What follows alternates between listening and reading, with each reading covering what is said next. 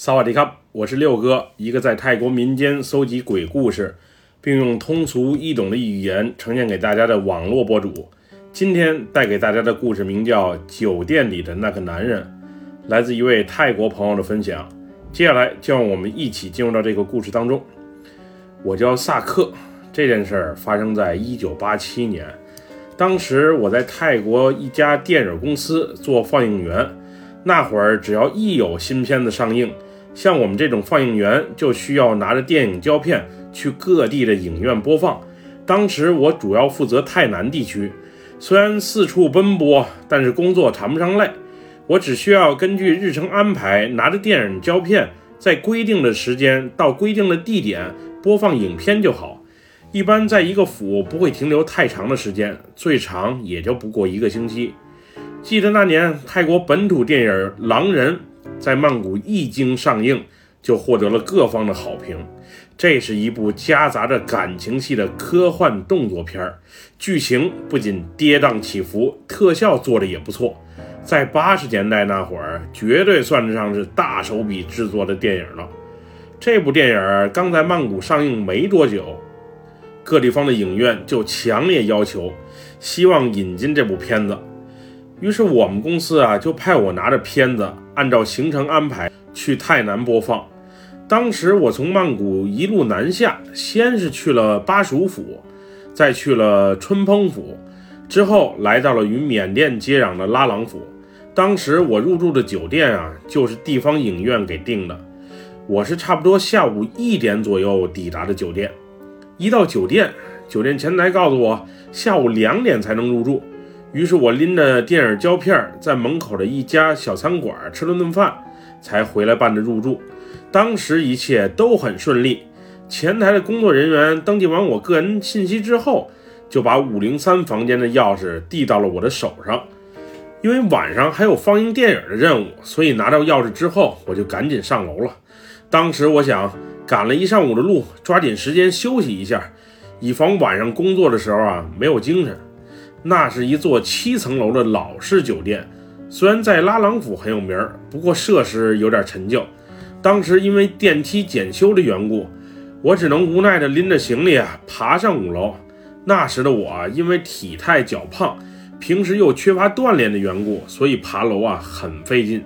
当我爬到五楼之后呢，已经是累得气喘吁吁，并且满身开始冒臭汗了。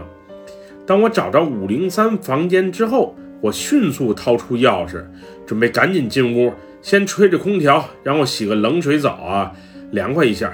不过，当我把钥匙插入锁孔之后，我猛然发现，这门怎么打不开？无论我是往左拧还是往右拧，这门就是不开。当时的我有点烦躁，毕竟如果钥匙有问题的话，我还得再下楼找前台来解决，那实在是太折腾了。就这样，我又倒腾了半天门锁，突然一下门打开了。当时我有种感觉，这房门像是被屋里的人给拧开的，而不是我拿钥匙给捅开的。而当我拿着行李啊进入房门的那一刻，我能明显的感觉到一阵阴风袭面而来。而那时的屋里啊，不仅空调没开，窗户更是没有打开。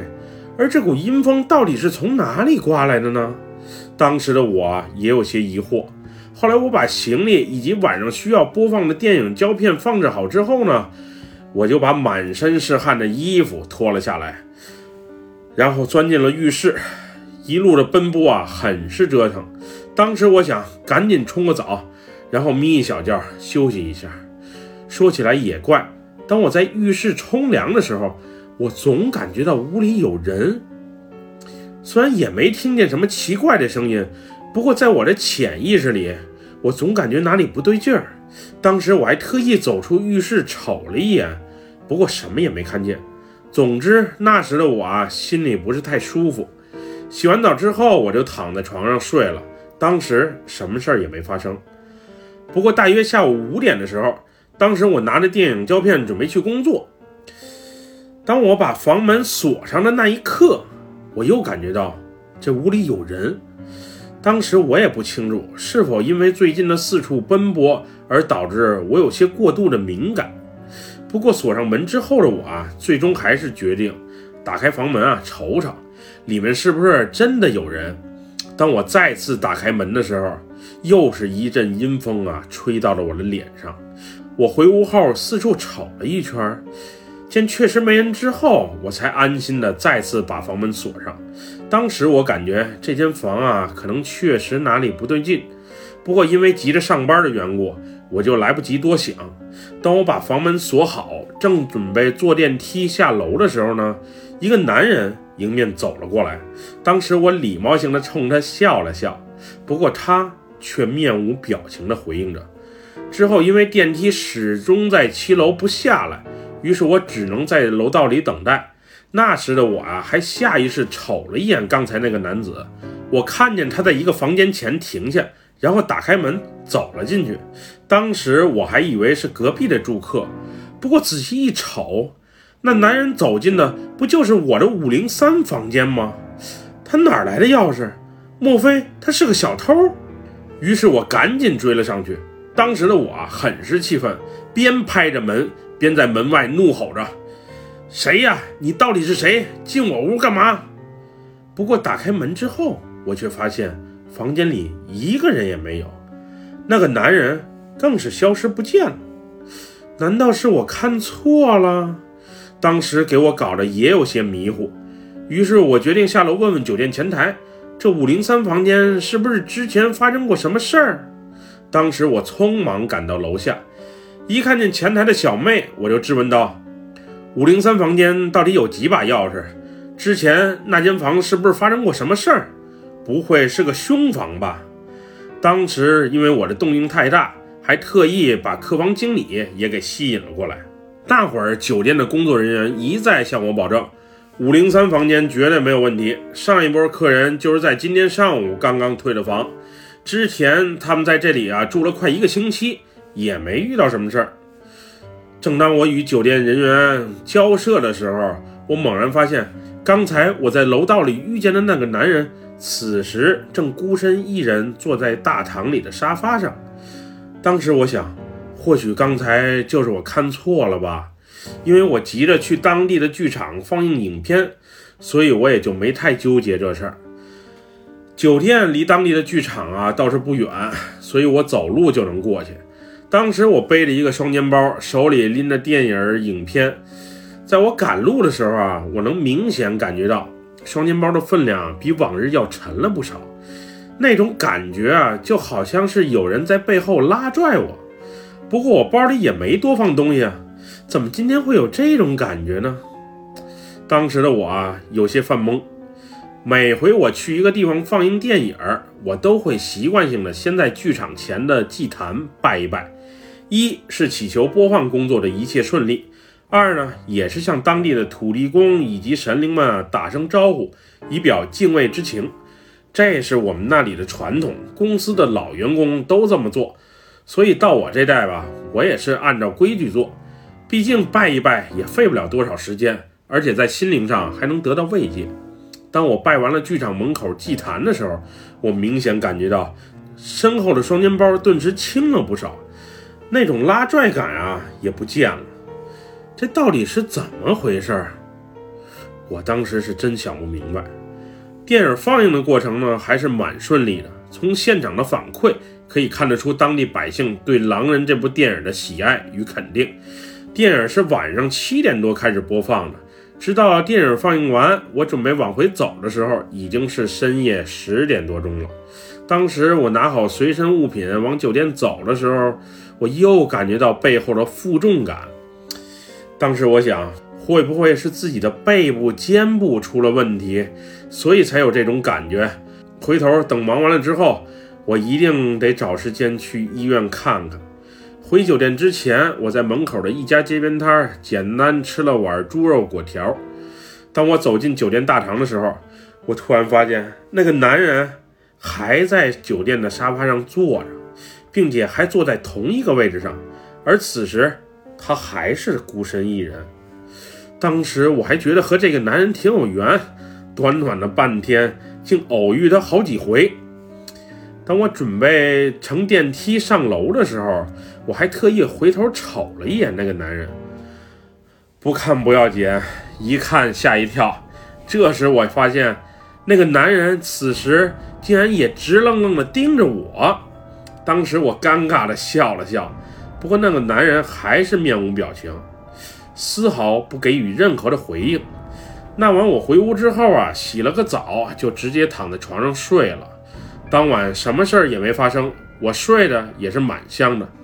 第二天大约清晨六点钟左右，我被一阵尿意憋醒。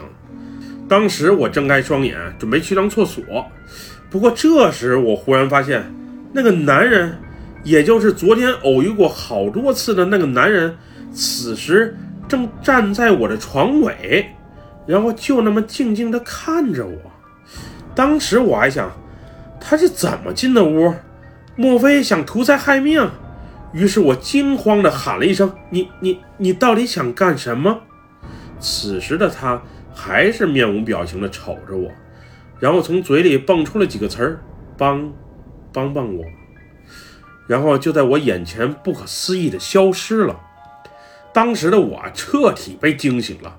我确信这一切真真切切的就发生在我眼前，而这个男人，也就是我经常偶遇的这个男人，那分明就不是个人，而就是个鬼。当时我迅速把衣服穿好，准备跑到楼下的前台，向酒店的工作人员讲述这发生的一切。这五零三房间，我是肯定不敢再住了，就连这家酒店。我是一刻也不想多待了，不过当时的我啊，是怎么也找不到自己的鞋子。当时我想，会不会是鞋子被踢到床底下了？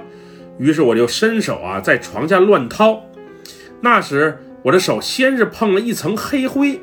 当时我还想，这酒店打扫卫生怎么这么不仔细？床底下这么脏，也不收拾一下。后来我又摸到了一个行李箱，当时我意识到不对劲儿。再联想到刚才那个男人的鬼魂，以及他所说的“帮帮我”，我猜我已经知道这行李箱里放的是什么东西了。于是惊慌的我，连鞋子也来不及穿上，就飞奔到了楼下。当时的我，实在有些邋遢。前台的工作人员一看到我，就急忙问道：“发生了什么事儿？”于是我赶紧把刚才发生的一切告诉了他们。后来，酒店的工作人员报了警，和我猜想的一样，在五零三房间床下的那个行李箱里装的就是那个男人的尸体。后来，我也因为是这个案件的第一证人，被带到了警察局调查，就连原本当天晚上应该播放的电影也取消了。当时我也曾被警察怀疑过，因为那个男人的死亡时间就是在我入住的那天。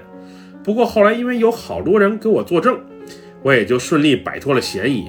毕竟那男人是在昨天清晨我入住之前被杀的，而那时的我还在旁边的春蓬府。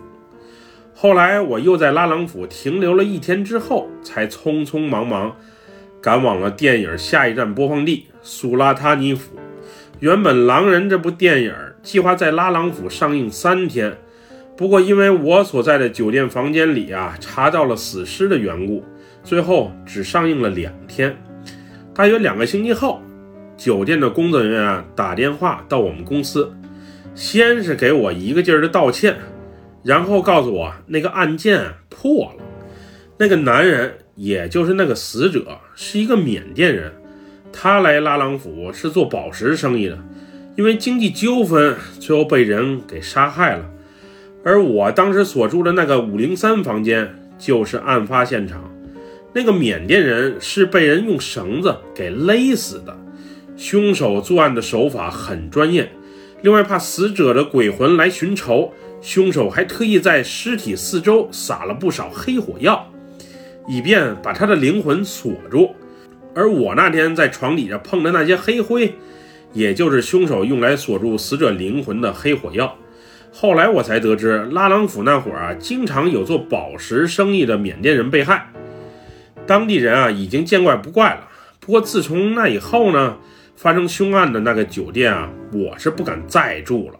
虽然今天那个酒店还在，也重新装修过，不过那晚的阴影始终深深地刻在我的记忆里。自从那以后，每当我再住酒店，我都会习惯性的先查一下床底下。被吓过一回的我，是再也不想再经历第二回了。